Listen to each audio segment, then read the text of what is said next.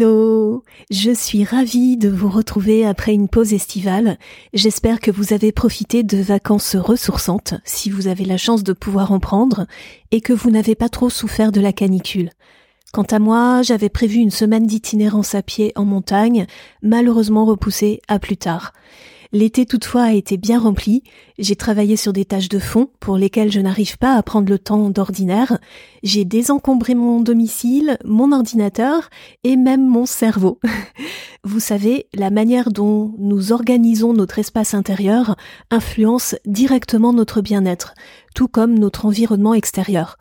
D'après l'OMS, l'Organisation mondiale de la santé, les espaces naturels dans les villes jouent un rôle primordial sur notre santé mentale. Alors si notre espace extérieur compte autant, imaginez combien notre espace intérieur peut nous impacter. En particulier tous ceux qui travaillent à leur domicile, comme les salariés en télétravail ou les professionnels du web comme moi. Le phénomène Marie Kondo, cette célèbre consultante en rangement, ne vous est sûrement pas étranger. Elle témoigne de ce besoin de maîtriser notre espace intérieur. Bien au-delà de l'esthétique, le rangement apaise l'esprit et permet de se concentrer sur l'essentiel. Mais attention, l'ordre à tout prix, comme chez les personnes obsessionnelles compulsives, n'est pas la solution. Il existe à l'inverse le trouble de l'accumulation où l'envahissement par les objets devient problématique. Fort heureusement, entre ces deux extrêmes pathologiques, on peut trouver un équilibre. On peut se préoccuper de rangement de manière saine et propice à notre bien-être, de personnalité sensible à l'esthétique et à l'harmonie. Des tendances comme le minimalisme ou l'inbox zéro gagnent du terrain, offrant de la satisfaction à ceux qui les adoptent. Je m'intéresse pas mal au minimalisme depuis quelques mois, années peut-être, oui, peut-être deux, deux ou trois ans. J'avais vu euh, un TED Talk et j'avais lu différents articles sur le sujet. Et euh, j'essaye de pratiquer, même si je n'ai jamais été une folle consommatrice, j'essaye vraiment aujourd'hui de me débarrasser, euh, de donner, de vendre les objets que je n'ai pas utilisés par exemple depuis au moins un an, vêtements compris. Et en fait, eh bien, ça fait un bien fou. Ça permet de s'alléger également mentalement. Alors pourquoi se soucier de l'ordre? Eh bien, organiser son espace, qu'il soit physique ou numérique, répond à plusieurs besoins.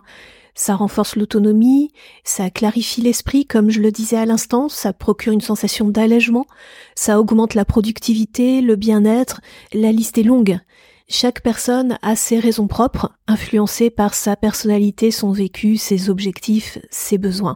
Je suis personnellement très impactée par la malpropreté et la pollution visuelle en général.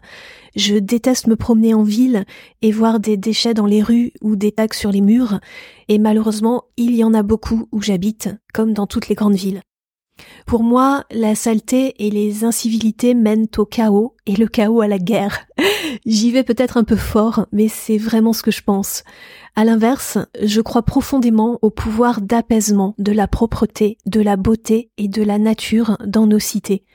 Je n'ai aucun pouvoir pour empêcher les incivilités des habitants de ma ville, je peux par contre gérer mon espace intérieur suivant mes propres besoins. Si ce sujet vous paraît important à vous aussi, je vous propose un petit défi. Trouvez un coin chez vous ou un dossier sur votre ordinateur que vous avez toujours repoussé à ranger.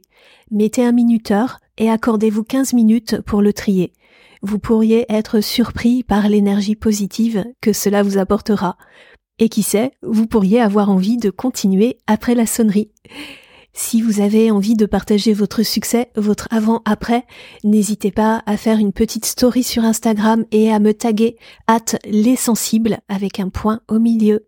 Je vous souhaite une excellente journée et n'oubliez pas, un espace en ordre, c'est un esprit en paix. À très vite.